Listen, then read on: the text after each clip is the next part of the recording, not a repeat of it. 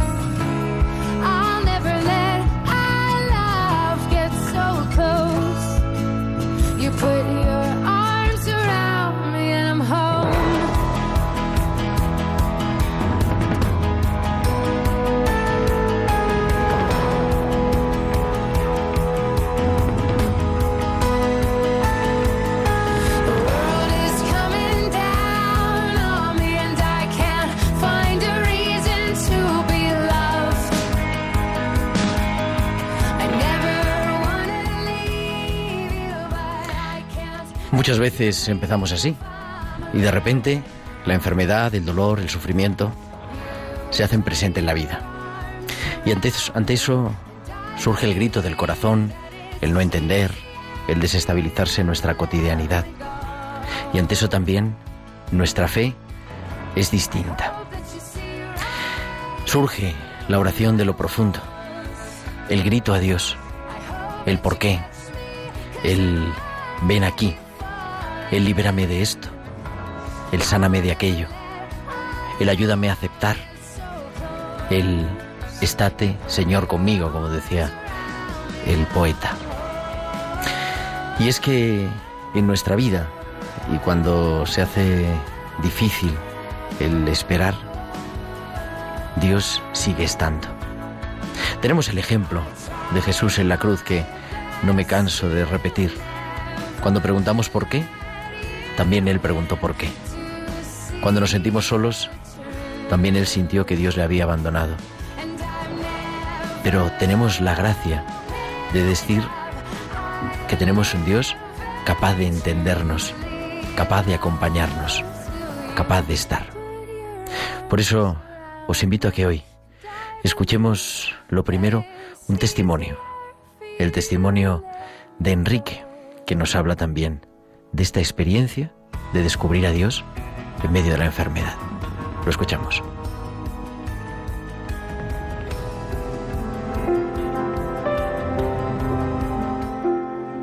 Nuestro protagonista es biólogo. Ha dedicado buena parte de su vida laboral a la formación de profesionales de enfermería. En la actualidad sufre un estado de cronicidad que le obliga a permanecer ingresado. Enrique nos habla de su experiencia vital y de su relación con Dios. Yo he invitado siempre como profesor al cariño hacia el paciente, al cariño hacia la persona que está enferma, como fuente de cuidado. Sí, mi, mi técnica, por decirlo de alguna forma, siempre ha sido tres cosas. Paciencia, comprensión y cariño. Siempre ha sido lo mismo. Yo he empezado mis clases al principio del curso con estas tres palabras y terminaba al principio, a final del curso con estas tres palabras en mis clases. Y la gente lo recibía, se quedaba con ello, incluso lo examinaba. Preguntaba, ¿qué cosas son importantes en el cuidado de la persona enferma, de la persona dependiente? Y la gente lo ponía, paciencia, comprensión y cariño. Nadie, nadie se equivocaba. La idea estaba transmitida y esa es una forma de manifestar la presencia de Dios en cada uno de nosotros. Aunque yo no dijera Dios, estaba ahí.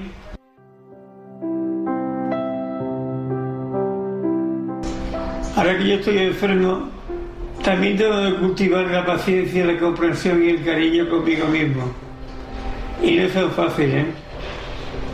No es tan fácil. Eso significa Dios. Estar Dios presente en las cosas es necesario.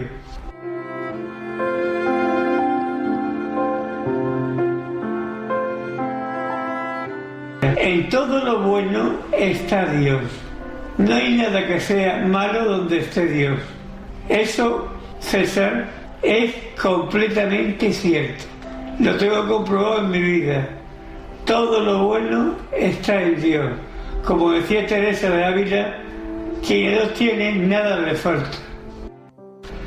El vínculo, el vínculo se crea si ya existe.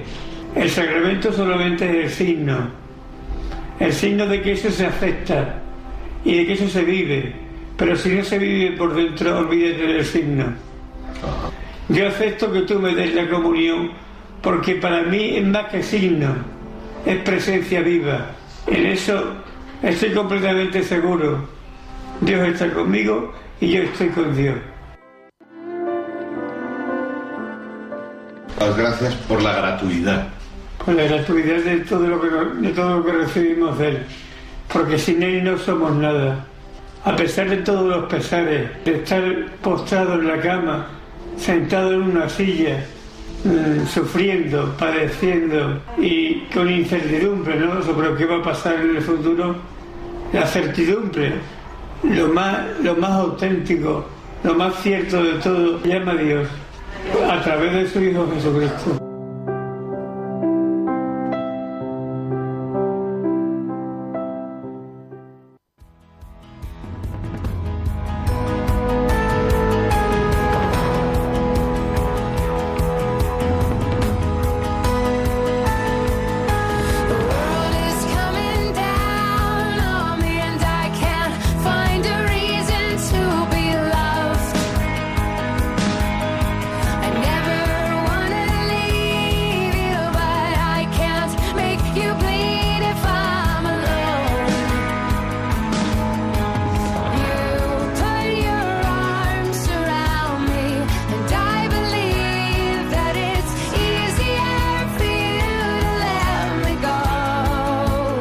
César,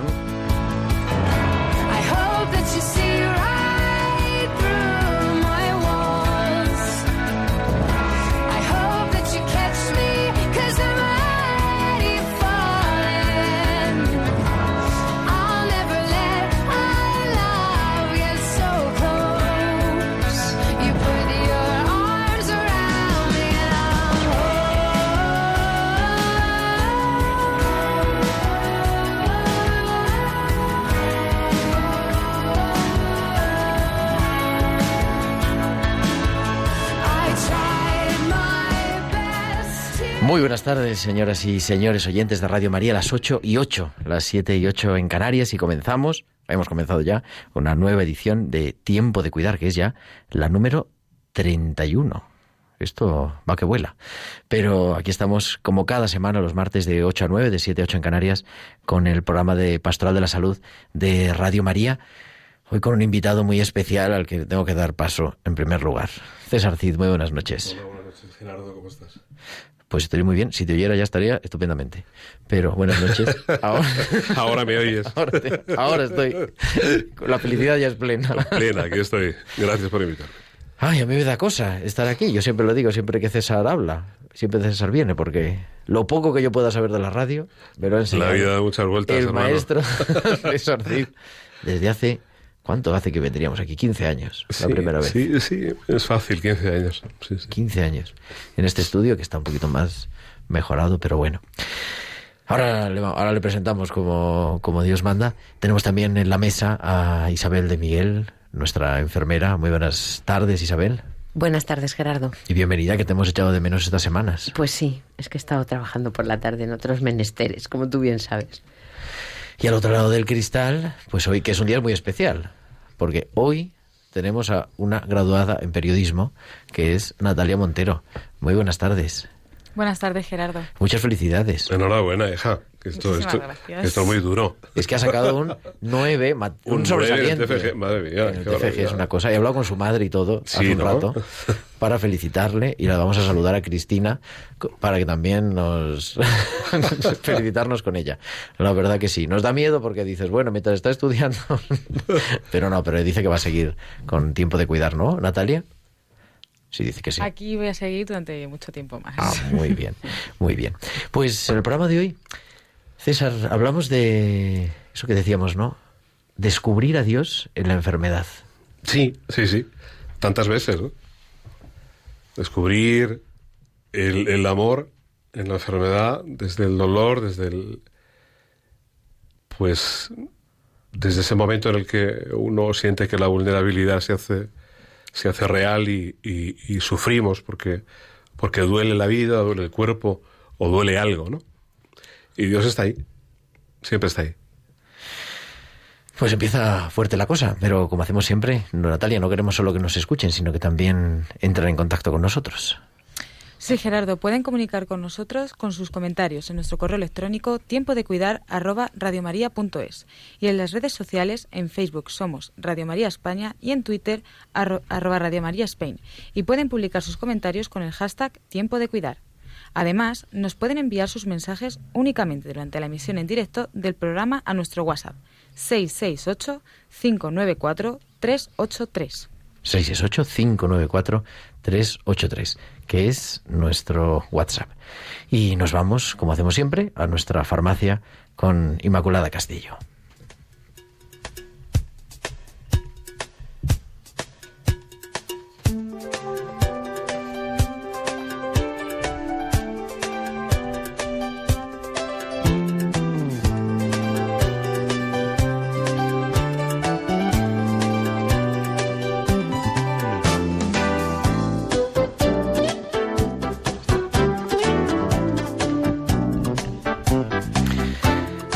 La doctora Inmaculada Castillo. Muy buenas tardes, Inma. Muy buenas tardes, Gerardo. ¿Cómo estás? Bueno, bueno. Eh, Natalia, enhorabuena, enhorabuena por ese titulazo, enhorabuena. Ahora a disfrutarlo, a disfrutar de la profesión. Isabel, y a buenas seguir tardes. estudiando. Buenas tardes, doctora. siempre, Isabel, buenas tardes. Y bueno, a mí me ha tocado el honor, la píldora de hoy, el honor de presentar a César Cid Gil. Hombre, es que tenemos un, un Es que personaje... un Es espectacular cómo trabajas, hermano. Es un lujo. Él que me decía, ¿cómo se hace la radio? Y ahora yo le veo y, y que estoy abrumado. Esto Bueno, es tremendo. Gerardo- este Eso Gerardo un es mucho Gerardo. pedazo de programa. Vamos. Bueno, a ver, ¿y quién es César Cid? Pues mira, César, César Cid es un gran profesional de los medios, de radio, de televisión, de internet. Es diácono, es counselor especializado en duelo y atención espiritual al final de la vida, licenciado en ciencias religiosas, experto en cuidados paliativos y coordina la atención espiritual en la unidad de cuidados paliativos de la Clínica Estia de Madrid. Además, ha sido colaborador durante muchos años en Radio María y yo misma tuve el honor de compartir un programa con él dedicado al duelo con llamadas en directo, mi primer programa de llamadas en directo que gracias a él pude llevar a cabo porque no estaba Gerardo y bueno, fue gracias a ti, César. Y bueno, mm, libros, pues bueno, he encontrado un libro tuyo mientras vivías, historias de acompañamientos al final de la vida, pero eh, tu último libro es Acompañar el final, prosa para una muerte serena. Así es. Que está en... en- Está en- en, vamos. imprenta. está saliendo hoy de imprenta y yo creo que estará disponible, me ha dicho, va que alrededor del 12. Alrededor Pues de la semana que viene. enhorabuena y cuéntanos, estoy deseando escucharte. Bueno, pues eh, el, el libro anterior eran historias de gente que acompañé a morir, eh, que representaban para mí un momento concreto de, de todo ese tiempo, y estas son historias también de gente a la que he acompañado a morir con la excusa de la oración. No me refiero a que la oración sea una excusa, sino que eh, la raíz, el motivo de la presencia, del acompañamiento, de alguna manera, yo o en grupo, con el grupo de gente, que, de personas que me han acompañado, eh, ha sido pues orar con esta persona en su estado. Y bueno, como tengo costumbre de ponerme a escribir después, pues salió esto, había un montón de textos y, y Bach tuvo a bien eh, publicarlo y bueno, pues afortunadamente eh, me siento muy agraciado.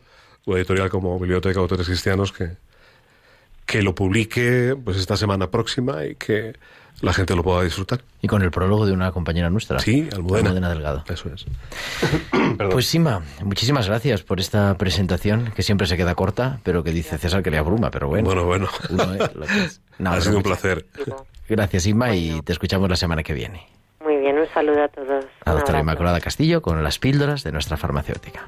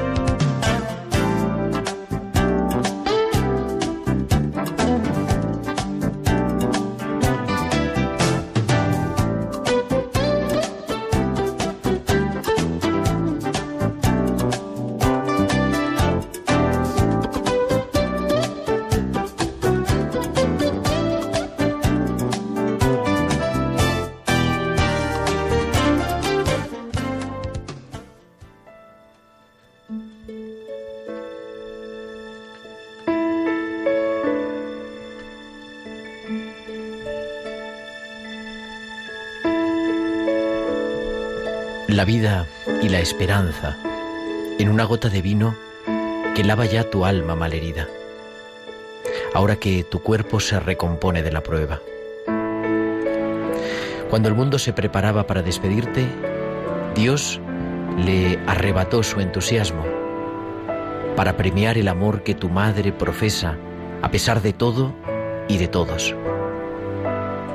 Sientes aún miedo al tiempo que te postró en aquella larga penumbra de ojos abiertos, en aquel silencio clamoroso. Hoy, erguido sobre la fe que te sostiene, has recibido su sangre preciosa como primer alimento después de un año de vigilia cruel. El vino del amor que salvó al mundo, como río que renueva el corazón de los hombres. Ahora oramos más despacio por tu vida, para que el milagro no se rompa, con la delicadeza de quien custo- custodia una obra única. Dios volvió a tomar barro aquella tarde de sangre y golpes para secar las lágrimas de tu madre. Nos queda esperar que esa gota de hoy te brinde el pan de cada día, de tantos días como mereces vivir el amor de esa mujer pequeña y valiente, capaz de atraer la luz y la esperanza. Para Ruslan.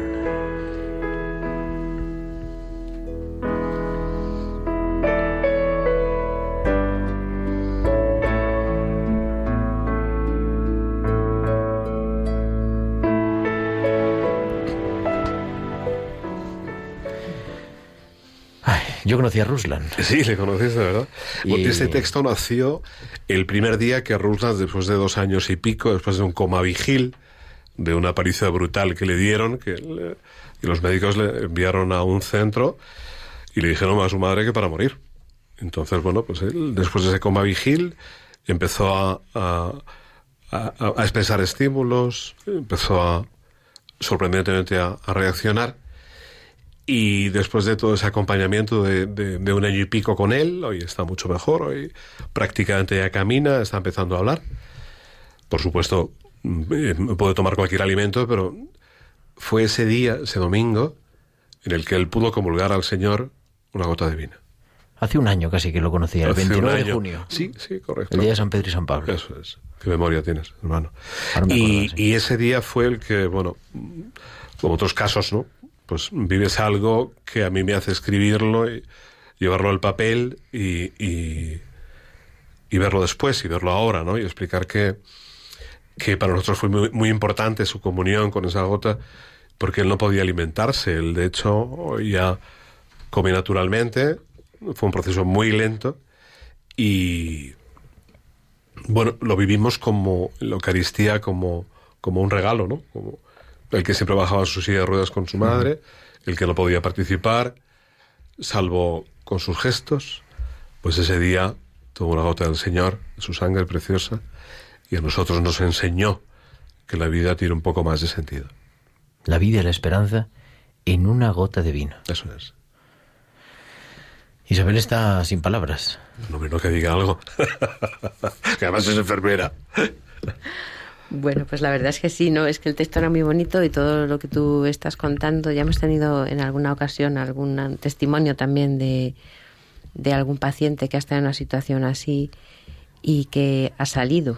Lo que te demuestra todo esto además es que uno se muere cuando Dios quiere, no cuando nos empeñamos que se muera la gente, porque hay veces que en unos intensivos, en unas UCIs, están los pacientes ahí días y días que ves que crees que no tiene ningún porvenir, pero que bueno, que la gente sale y que realmente por mucho que nos empeñemos en los hospitales hay veces que la gente no se muere y se muere cuando Dios quiere. Entonces, el que se agarre la gente a, al Señor cuando estás en una situación tan vulnerable y, a mí me conmueve muchísimo, porque la mayoría lo hacemos. Hay que decir que además es una familia de armenios y que vinieron a España hace mucho tiempo. Él era muy jovencito con, sus padres, muy trabajadores, gente que, que de verdad se habían fraguado una vida, que, estaban pues francamente bien y él tuvo la mala suerte de, encontrarse una, una tarde y noche en un barrio de Madrid con cuatro personas que, que le dieron una paliza. Que le provocaron y le dejaron medio muerto. Sí acompañar el final. Bueno, el final o el principio también, ¿no? Sí, sí, sí, sí, sí. Sí, tenemos que... Bueno, no nos vamos a cansar nunca de decirlo de acompañar, es el verbo más bonito de todos. Cuidar también, ¿eh? Bueno, está bien. Pero tengo que decirte que, que, en este momento un saludo muy cariñoso a Teresa García Vaquero, que está en España, y que ella desde el Hospice de Londres ha hecho un trabajo de doctorado espectacular sobre la especificidad del verbo care, que no dice cuidar, ¿eh? que va mucho más allá. Claro, care no es cuidar en inglés. Ha hecho un doctorado, un trabajo de doctorado bellísimo. cariño también, claro, es que es de... claro, y, bueno, yo he aprendido todo lo que, si sé algo de ella y, y verdaderamente el verbo cuidar es tan bello, pero verdaderamente acompañar es de alguna manera lo que, lo que Jesús hizo en todo momento, ¿no? Acompañar todos esos procesos vitales con dificultad, con, con problemas, con... Yo no conocemos ningún texto del Evangelio en el que Jesús se fuera de fiesta o, de cumpleaños o se encontraba con personas que sufrían, ¿verdad?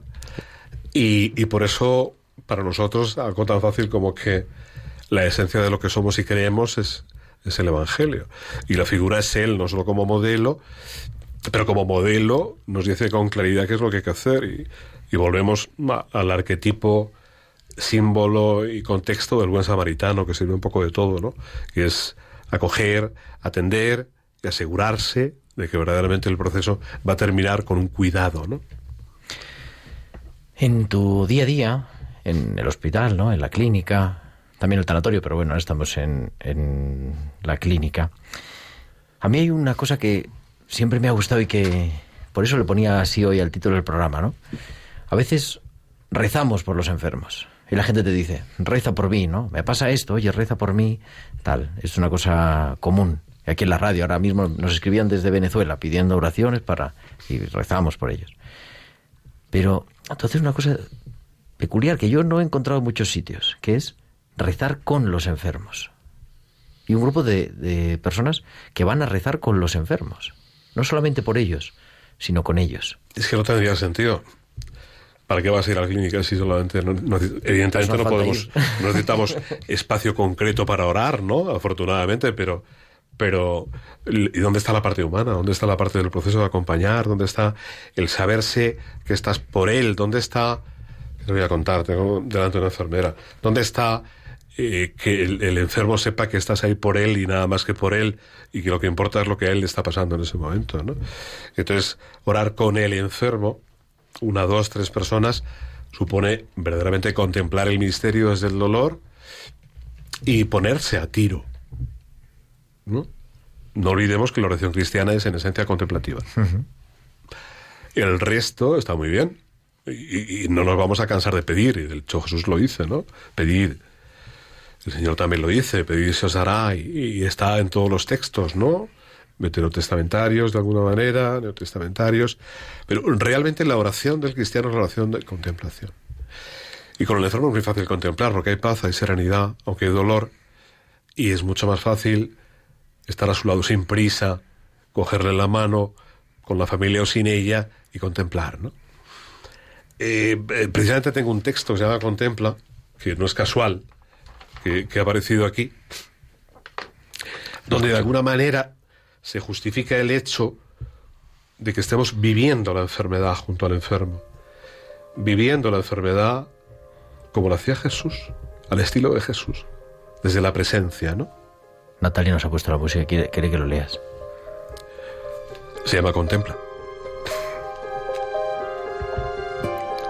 Tu voz entera declama ya el suspiro plácido, el aliento último, el hilo sublime. Tu cuerpo deshace el arco que el dolor te infligía con suavidad, como si fuera a integrarse en el viejo corazón que suena epílogo y se ablanda, muy despacio. En el rincón pequeño de tus ojos, dos lágrimas agonizan lentamente. Parece que compitiesen las dos, las dos últimas, tan pálidas. Alborotas los recuerdos entre corales y olor a lumbre. Cierras los ojos para tomar la llave que reposa en el quicio de la puerta. Y ahí está, donde siempre estuvo, rugosa y fría, madrina de tus secretos, dispuesta a cerrar la puerta de tu mano para siempre. Tocas con suavidad los viejos maderos y chirría el viejo gozne, definitivamente. Y dejas el verano para nosotros, dispuesta a recuperar todo el amor que perdiste entre tanto vivías a lo largo de tus sueños. Contempla ya el día duradero, donde jamás se pone el sol. Contempla.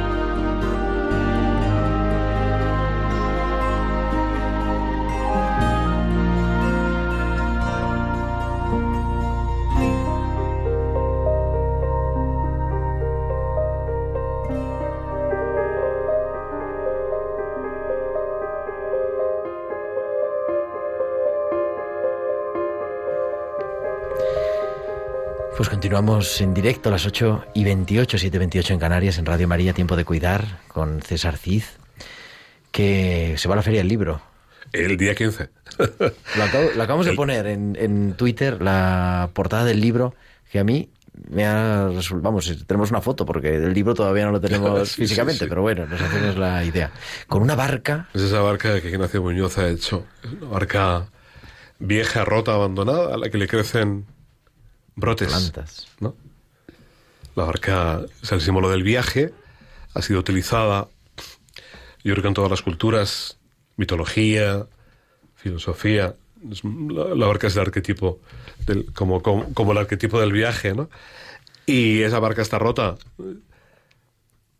pero no está rota.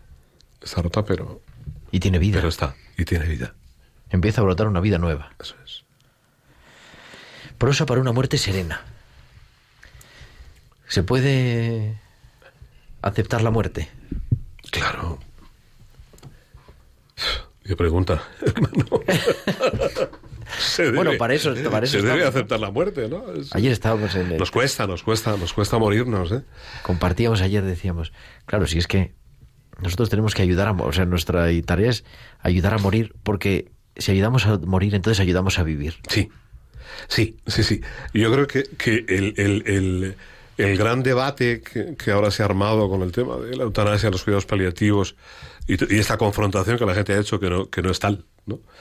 Y, es, es, que está mm, instrumentalizada desde, desde la ideología. Entonces, es que de esa manera no vamos a dar nunca ningún paso, ¿no? Entonces, acompañamos la vida, ¿vale? Hasta el final, hasta el último momento, hasta el último aliento. Y no acompañamos la muerte. En cualquier caso, atendemos el morir.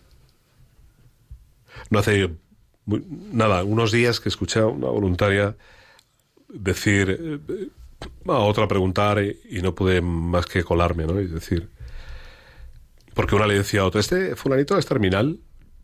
Y me acerqué con mucho respeto, le dije, mira, no hay enfermos terminales, hay enfermedades terminales.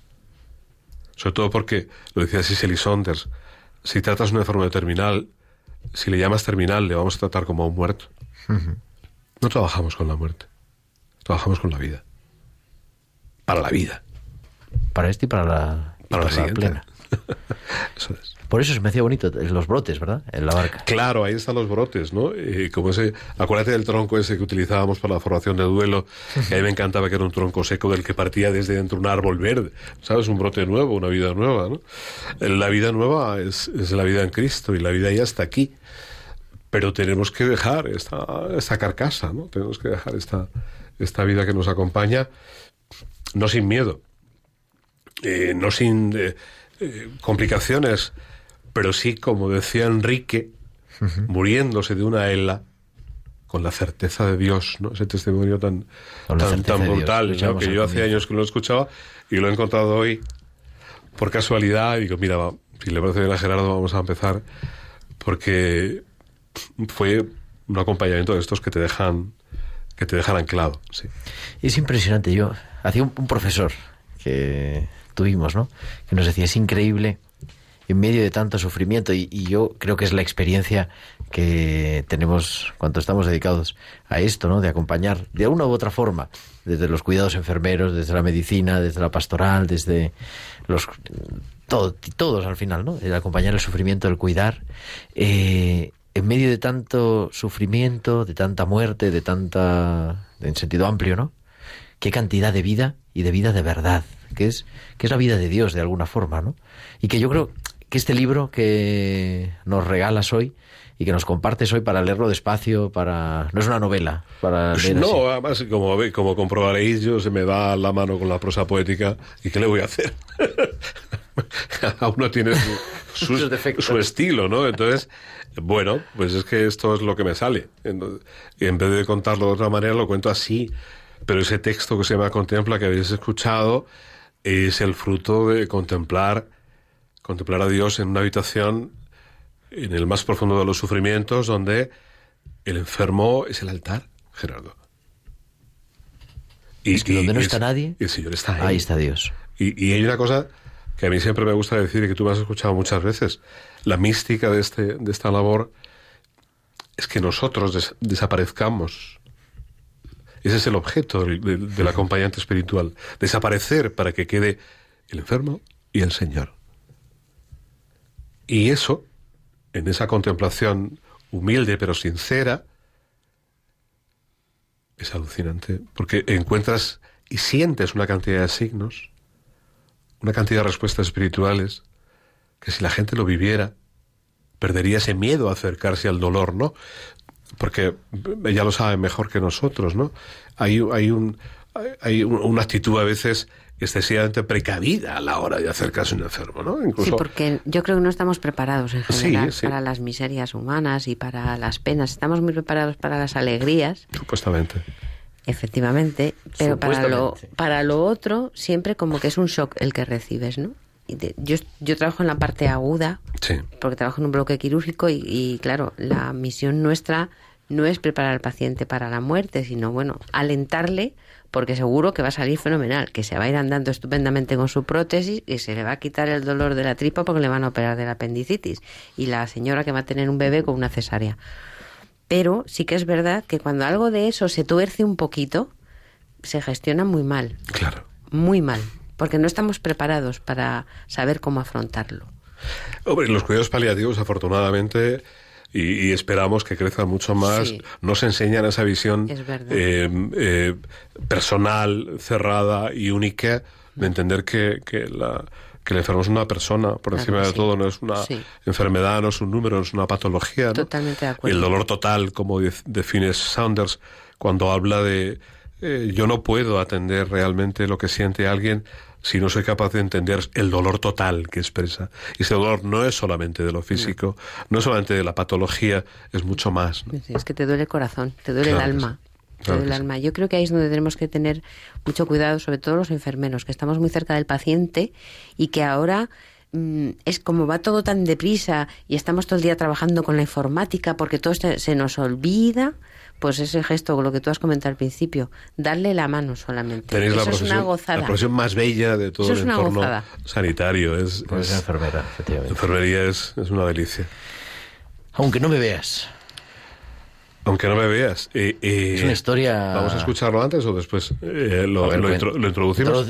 un poquito para que sepamos. Aunque no me veas, es un texto que me inspiró a acompañar a una madre muy joven que moría y que dejó preparado a sus hijos cartas para cada uno de sus cumpleaños hasta los 20.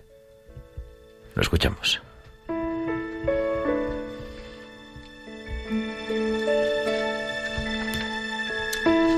A golpe de latidos, fraguas la vida que te queda, con ánimo de niña entusiasmada.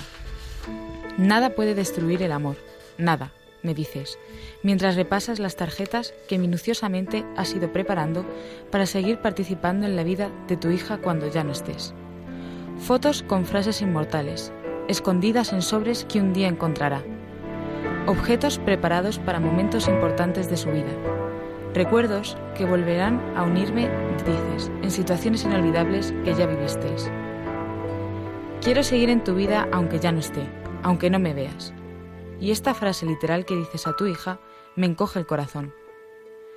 Siento simas abiertas a mis pies, mientras sujeto un par de lágrimas rebeldes y tú te emocionas. Y tus palabras revelan el verdadero amor. La economía de tus gestos revelan sentido y seguridad. Has contado los pasos de tu niña desde que nació. Ahora preparas los postreros, de la mano de su padre, ante tu mirada ya sagrada.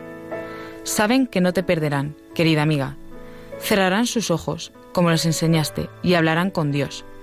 Y entre tanto, velarás sus vidas como siempre has hecho. Gracias por la lección.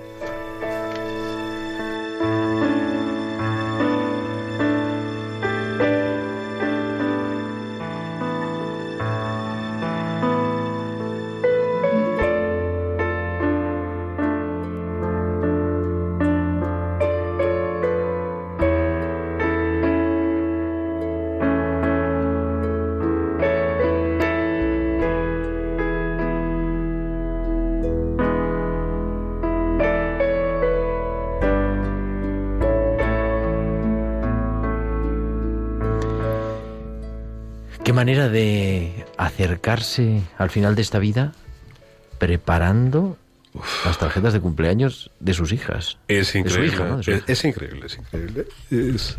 cada vez íbamos a acompañar. Es que, claro, eh, cuando el enfermo no está preparado y no asume lo que tiene, y tú sabes esos pactos de silencio. Esos, la conspiración del silencio. Las conspiraciones, Estaba pensando eso, tal cual. Terribles, ¿no? Terribles porque el enfermo se bloquea por no hacer sufrir a la familia y entonces sufre más. La conspiración del silencio, así entre paréntesis. Claro, no queremos que sepa lo que tiene. el enfermo, si no sabe lo que tiene, lo intuye, porque evidentemente... El enfermo lo sabe, la familia también, y tú, no lo Tú lo sabes mejor que yo. O sea, clínicamente hay un momento que, que, uno tiene que sentir que, que, eso que está pasando dice algo, ¿no? Yo he estado malo, pero no, tanto. sí, es así, yo he estado malo, pero no tanto, ¿no? Y a ti te lo dicen, ¿no? Sí. y, y, Fíjate, yo recuerdo cuando empezaba, cuando teníamos un voluntariado de lectura en el año 95 en San Rafael, recuerdo un, un, hombre que era tal la, negación de su mujer ante la enfermedad y cuando llegaba se hacía el dormido. Para, para que ella no sufriera. Porque le veía, le decía, te veo mejor cara que ayer y estaba en, situación de últimos días, estaba, estaba realmente mal. Y, él decía, es que, que consigo, ¿no? Con, con, eh, hay algún texto en el libro de, voces compartidas, de no saber cómo hacer, Y, también lo recogemos. A veces hay que acompañar más a, la familia que al enfermo. A veces no podemos hacer mucho más con el enfermo que el control de síntomas, ¿no? Y, es tan importante que, que la familia, la persona que está llevando ese cuidado, puede ser también acompañada en paralelo y eso es otra otra grandeza de los cuidados paliativos. ¿Y cuánto claro, cuánto dolor de esta hija, ¿no? que recibe cada año los las cartas, las ¿cómo se llaman? las tarjetas, no me sale la palabra, de su madre? Pero también cuánto cariño, ¿no? Tú lo has dicho, tú lo has dicho, tú has estudiado como yo tanto dolor transformado desde el amor. Entonces, el dolor en sí no tiene sentido. El sufrimiento en sí no tiene sentido. En Dios tiene todo el sentido. Entonces, en cada proceso lo que es inevitable es encontrar, facilitar el encuentro de sentido, la búsqueda de sentido, incluso tú mismo, ¿no? A veces no tiene sentido la enfermedad para nosotros en el acompañamiento que hacemos y hay que parar. A veces no encaja eh, lo que estás viviendo y, tú mismo te, bloqueas, ¿no? Eh, eh, esto no viene con manual de instrucciones, como la vida. Y lo bueno es que cada enfermo es distinto. Y la evolución, como tú bien sabes, en, en, este ámbito es rapidísima. Por eso, eh, personas que van como voluntarios un día a la semana se encuentran con sorpresas tremendas cuando nosotros en dos días podemos saber un cambio tremendo sobre, no solamente sobre la salud del enfermo, sino sobre cómo está viviendo la enfermedad. ¿no? De repente se abren o se cierran y tú estás ahí. Para una cosa u otra revelándote, nunca autorrevelando, conteniendo a veces, devolviendo otras, eh, siempre con esa naturalidad, autenticidad y siempre con sinceridad, ¿no? Como, es complicado, ¿eh? porque también se sufre, ¿no? Desde el lado vuestro, sobre todo, que estáis en ese momento tan duro de la vida, se sufre un montón, ¿no? O,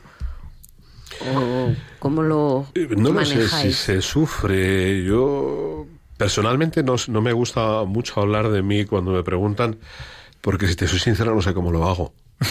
Mm. es que es cierto, yo, soy muy del Espíritu Santo y le tengo frito, entonces yo, a veces me, yo me sorprendo, digo, ¿cómo he podido decir esto? ¿Cómo llevo un día sin parar de hablar? Vengo a hacer dos, dos, dos despedidas en el tanatorio, dos familias a las que he acompañado, tal, y de repente me veo yo solo hablando y diciendo, si es que no soy yo el que está hablando, ¿entiendes? Hay una gran diferencia de una actividad de ayuda de personas que no tienen un vínculo en lo espiritual, una formación y una intención con quienes de alguna manera, aunque nos equivoquemos mil veces, tienes o intentas tener eh, pues ese cuidado, ¿no? Preservar para el Señor quizá el momento más duro y más difícil. Y, y, fíjate que a veces en silencio, muchas veces nos encontramos con una respuesta del enfermo que no debería responder porque no puede o que no esperamos de él físicamente una respuesta y la da. Y la da. Sí, sí, eso es cierto. Claro, nosotros cuando vamos en grupo vamos con el Señor a la cama y le ponemos en la cama. Con Santísimo, lleva. Sí, sí, sí. En la cama y, y, a veces nos vamos en silencio sin nada más que decir y a veces nos vamos llenos de lágrimas, ¿no? Porque, porque eso no pasa desapercibido. Ahí pasan cosas, ¿eh? Yo invito a la gente a que, a que lo intente. Y es muy fácil. En cualquier parroquia donde se visiten enfermos, cuando vaya a llevar la comunión, antes de dar la comunión, retírense en la misma casa del Señor, la señora, siéntense un rato y hagan un poquito de oración unos minutos antes. Hay una parte de, hablaba yo esta tarde por otro tema, eh, con una persona, ¿no? Una parte importante del acompañar es el estar. Claro. Y que el otro sepa y sienta que estás. Es lo que te decía de Jesús. Jesús estaba. Por eso lo de la presencia es, es, es, vital. Por eso esta pastoral, y afortunadamente la diócesis de Madrid, eh, pues ha tomado un camino muy en, en, en este enfoque pues la pastoral no puede estar dejada de ese acompañamiento, la pastoral no puede estar alimentada solamente de lo sacramental, que es lo más importante, sin duda, ¿no? Pero fíjate lo que decía Enrique, el, el sacramento, ¿no? ¿Cuántas veces el sacramento para muchas personas se queda en el signo, ¿no? Y él dice, no, no, yo recibo al Señor de verdad, y lo siento, ¿no? Y para mí es una algo que me renueva, y este hombre cuando hablaba estaba muriendo, Estamos hablando de, de algo que, que, que te deja con la boca abierta, aun cuando hayas visto mucho. Y, y otra cosa muy, muy significativa es que aunque lleves 18 años como nosotros, y yo creo que cuando llevemos 28, si Dios nos da la vida, vamos a seguir admirándonos de la creatividad de Dios. Es increíble. Es que eso es lo bonito, ¿no? Siempre es nuevo. Que ca- cada día nos es sorprende. Y eso, eso es algo que... Hay un, hay un texto, en el libro eh, hay textos que están dedicados a personas porque en ese acompañamiento esa persona estaba conmigo de alguna manera, ¿no? No porque yo diga, eso se lo voy a dedicar a fulanito, ¿no? Y hay un texto dedicado a Jesús Eucaristía, ¿no? En un día en el que yo no pude entender con mi cabeza de persona lo que estaba sintiendo cuando él estaba ahí, ¿no? Es un poco es un poco lo que escribíamos. No sé si lo quieres leer tú o No, ¿no? lo leo yo. Sí, con música. Pan de amor para Jesús y Eucaristía. Nada puedo decirte esta noche. Te he visto descender de nuevo a los abismos para rescatar aquel discurso añejo, articulado desde el alba del mundo, y decir en silencio que eres amor, amor nada menos. Y sin más, te hundes en el lodo de una vida ajada y consumida, en un proceso irracional por incomprensible y misterioso como nada. Y no soy capaz de articular palabra, y me incomoda. Quisiera ponerle nombre a tal hazaña para vestir de argumentos mi ignorancia, porque no entiendo posible lo que pasa, ¿sabes? No lo tomes a mal, pero sigo esperando un gesto que pueda comprender, aunque sé que urdes en el sereno refugio del silencio. Y no hay palabras que broten donde no existe, sino el verbo, que contempla y salva. Realmente no tengo nada que decirte, nada importante. Solo que me incomoda sentir que las palabras huyen antes de llegar, porque cualquier expresión sobra en tu presencia. Creo que cuando amamos a alguien, conviene que sepa que no siempre sabemos qué decir.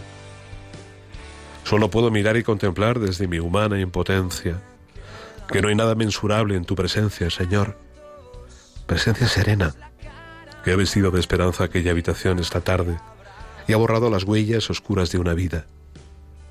Lo peor es que no sé cómo ha sucedido, porque mi alma aún no merece comprenderlo. Lo mejor es saberte vivo, pan de amor, humilde en el regazo de una muerte que no es muerte ni es nada, y no es tristeza lo que siento, sino ternura, Señor. Ya no estás, pierdo y te me vas, te fuiste ya, porque ya no te tengo, eras mi vida, ya no estás, sé que ya no estás, que me castigue el cielo por si algo hice mal, sé que ya no estás, te llevo tan tan dentro que ni el tiempo barrerá, y no se va a curar, es que ya no te tengo y perdón si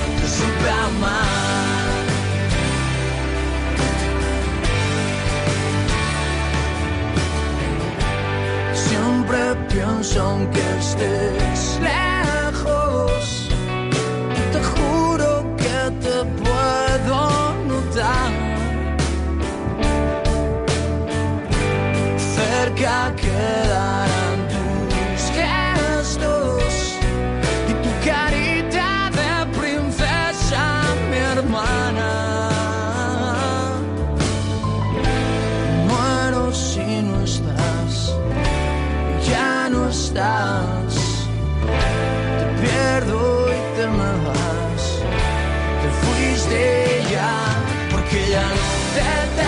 tengo, eras mi vida y ya no estás. Y sé que ya no estás, que me castigue el cielo por si algo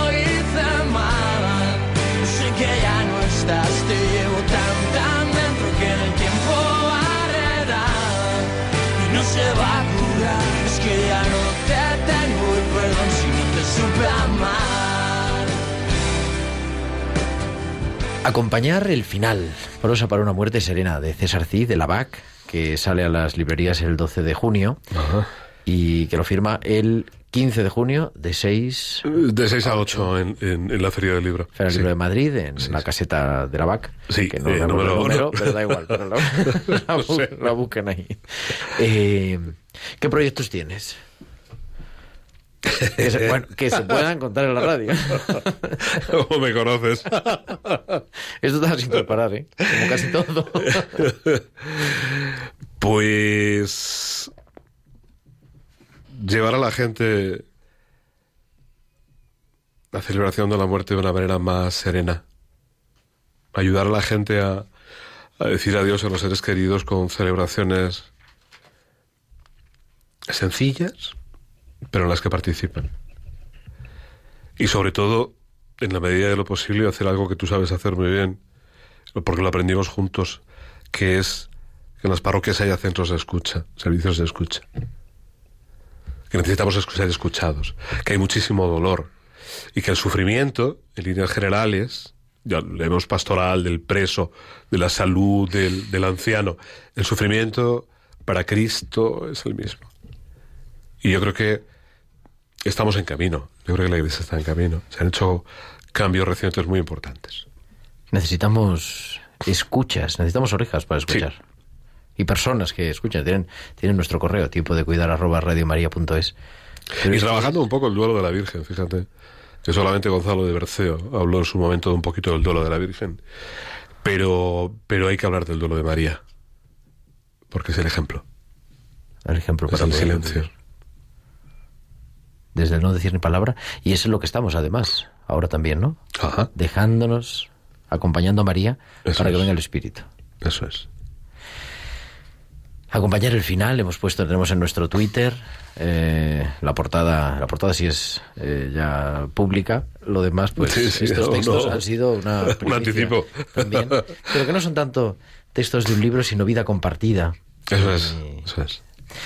Querido César Cid, muchísimas gracias. Querido Gerardo Dueña, es un placer, hermano, por invitarme y, y compartir este ratito y, y, bueno, llevar a la gente estos pobres textos que, que me gustaría que sirviesen para, para que todos nos demos cuenta que tenemos que acompañar, que, que también nosotros lo necesitamos ¿eh? y lo vamos a necesitar, pero que, que es tan fácil como abrir un poco el corazón, darle una patadilla al ego de vez en cuando, que no viene mal, y decir, mira, voy a, voy a hacer esto y voy a, voy a intentar al menos preguntar qué puedo hacer por ti a alguien que sé que está sufriendo. Nos vemos. Nos vemos pronto. Isabel de Miguel, muy buenas tardes, muy buenas noches. Buenas Como noches, siempre, nos vemos la semana que viene. Gracias a vosotros y gracias a los oyentes de Radio María y encantada de haberte conocido, Igualmente, César. Un placer. Y a Natalia Montero también, a Javi Esquinas en el control central, haciendo, acompañando a Natalia. Y a todos ustedes, señoras y señores, a todos vosotros, señoras y señores oyentes de Radio María, nos encontramos el próximo martes, como siempre, en tiempo de cuidar, a las 8, las 7 en Canarias, y les vamos a dejar hoy con La Cruz Gastada de César Cid. Nos revelaste miedo y un dolor grisáceo, apurada por el tiempo y su premura. Has vivido rodeada de voces, de olores e ilusiones, sin preguntarte cuánto hiere la vida en cada gesto. Los años han agrupado tus pasos hasta el último descanso de tu cuerpo desterrado. Y reclamas esas voces amigas, los aromas que te guiaron, las palabras que te contemplaron. Hundida en el recuerdo, buscas manos que agarrar para que el silencio y la oscuridad no tomen forma. Hoy tu alma no está agitada y te siento ligera, casi abandonada y bella. Has gastado tu cruz en tanta ofrenda y pasarás de largo del Calvario para pisar la hierba fresca del jardín nuevo. Me gustaría tanto volver a verte sonreír, pero ese privilegio es para Dios, hermana. Disfruta ya el misterio que no entendemos y bríndanos tu recuerdo eterno.